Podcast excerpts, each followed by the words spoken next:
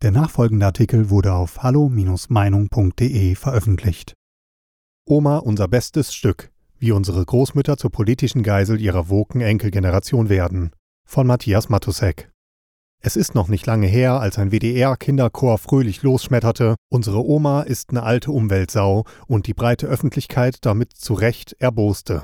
Schließlich ist die heutige Oma-Generation die der Trümmerfrauen und ihrer Teenager-Töchter, die unsere Republik buchstäblich wieder aufbauten. Allerdings waren nicht alle erbost. Böhmermann, Welke und Konsorten lachten sich schief und konnten sich kaum überbieten an weiteren harten Oma-Witzen, natürlich der Umwelt zuliebe und weil es die Kritiker des ÖR-Systems auf die Palme brachte. Plötzlich aber hat sich der Tisch gedreht. Plötzlich ist die Oma als solche und überhaupt ein Kulturgut, weil sie sich im Kampf gegen die rechten Corona-Leugner, Querdenker und ohnehin Nazis, die gegen das quasi totalitäre Corona-Regime der Regierung protestieren, prima nutzen lässt. Oma unser bestes Stück, es geht um ihr Leben. Was selbstverständlich eine Täuschung ist, denn die Hauptrisikogruppe derzeit bilden Ausländer mit mangelnden Deutschkenntnissen oder, wie es im politisch korrekten Verlautbarungsdeutsch heißt, mit Sprachbarrieren. Sie belegen laut Robert Koch Institut zu über 50 Prozent, in manchen Kliniken zu 90 Prozent, die Intensivbetten und sind gleichzeitig diejenigen, die sich am heftigsten gegen Impfungen wehren. Und das liegt an eben jenen Sprachbarrieren, denn die im Befehlston gehaltenen Anweisungen zur Corona-Bekämpfung sind in Deutsch gehalten, während die Informationen zur Sozialhilfe und anderen staatlichen Dienstleistungen prinzipiell siebensprachig vorliegen. Aber um Wahrheiten, auch solche, die nicht mehr ausgesprochen werden dürfen, geht es in diesem Streit der Lager längst nicht mehr, sondern um eine Art Kulturhoheit. Und der tobt zwischen der von Sarah Wagenknecht mit Recht als linke Schikaria apostrophierte grün-rote Intelligenz in den Großstädten und den Normalos, die für deren halbstarken One-World-Utopien und selbstgerechtes Virtuous Signaling im rauen Alltag zu leiden haben. Denn sie sind es, die die Kohle und damit Steuern anschaffen und über ihre Zwangsabgaben jene bezahlen, von denen sie als Trottel verhöhnt werden. Und es droht noch sehr viel schlimmer zu werden. Annalena Baerbock, die grüne Kanzlerkandidatin, wurde jüngst auf einer Tagung der Familienunternehmer gefragt, ob ihr bewusst sei, dass Unternehmen heute schon über die Hälfte ihrer Gewinne an den Staat ablieferten. Und weiter, ob ihr klar sei, dass nach den grünen Steuerplänen künftig zwei Drittel abzuliefern seien. In beiden Fällen musste die grüne Spitzenpolitikerin passen, sie wusste es nicht.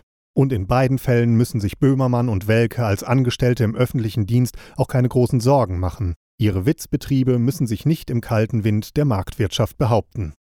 Letztes Jahr noch nutzte Böhmermann die Oma als trottelige Reichsbürgerin, wohl eine Art Steigerung der Umweltsau in jenem Milieu.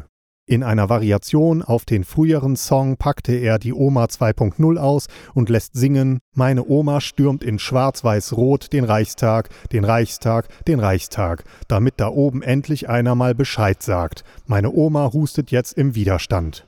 Doch mittlerweile dürfte klar sein, dass die alten Damen nicht durch ihre unterstellte Reichsbürgerei gefährdet sind, sondern durch das skandalöse Pannenregime der Regierung im Stich gelassen wurden.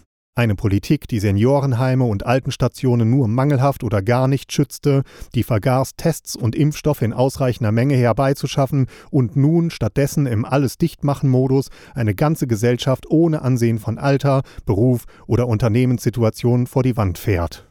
Ein Kinderarzt, Heutzutage haben die meisten meiner Patienten psychiatrische Probleme. Denn auch die Isolation und stundenlanges Maskentragen in unterkühlten Klassenräumen hinterlassen bisweilen irreparable Schädigungen. Wie bereits gesagt, hier geht es nicht mehr um Wahrheiten, sondern um einen Kulturkampf.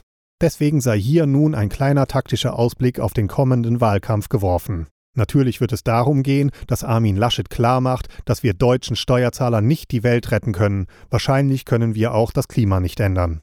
Wir könnten stattdessen versuchen, unsere kaputte Infrastruktur zu verbessern, eventuell vorsorgend bessere Dämme bauen und zum Beispiel die total inkompetente Digitalbeauftragte Dorothea Bär mit ihren Latex-Outfits zu feuern und ihren Job und so gut wie jeden anderen in der nur mangelhaft besetzten Merkel-Regierungsbank mit kompetentem Personal zu ersetzen. Zum Beispiel mit Friedrich Merz, der nur Wirtschaft und Finanzen kann.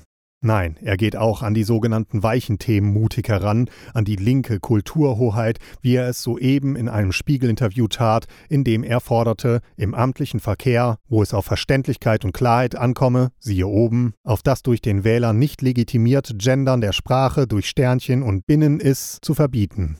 Frankreich, die große Kulturnation, so Merz, habe es bereits getan. Natürlich heulten sofort die üblichen Verdächtigen auf, die es nicht schaffen, das biologische und das grammatische Geschlecht auseinanderzuhalten, selbst Kollegen in der Presse nicht, also der schreibenden Zunft, was ein weiteres Beispiel für den Verfall der Intelligenz in unserer Nation der Dichter und Denker darstellt, die offenbar noch keine Herdenimmunität gegen den verheerenden rot-grünen Virus erworben hat. Ganz im Gegenteil. Mittlerweile gibt es einen Verein, der sich Omas gegen Rechts nennt. Weitere Beiträge finden Sie auf hallo-meinung.de. Wir freuen uns auf Ihren Besuch.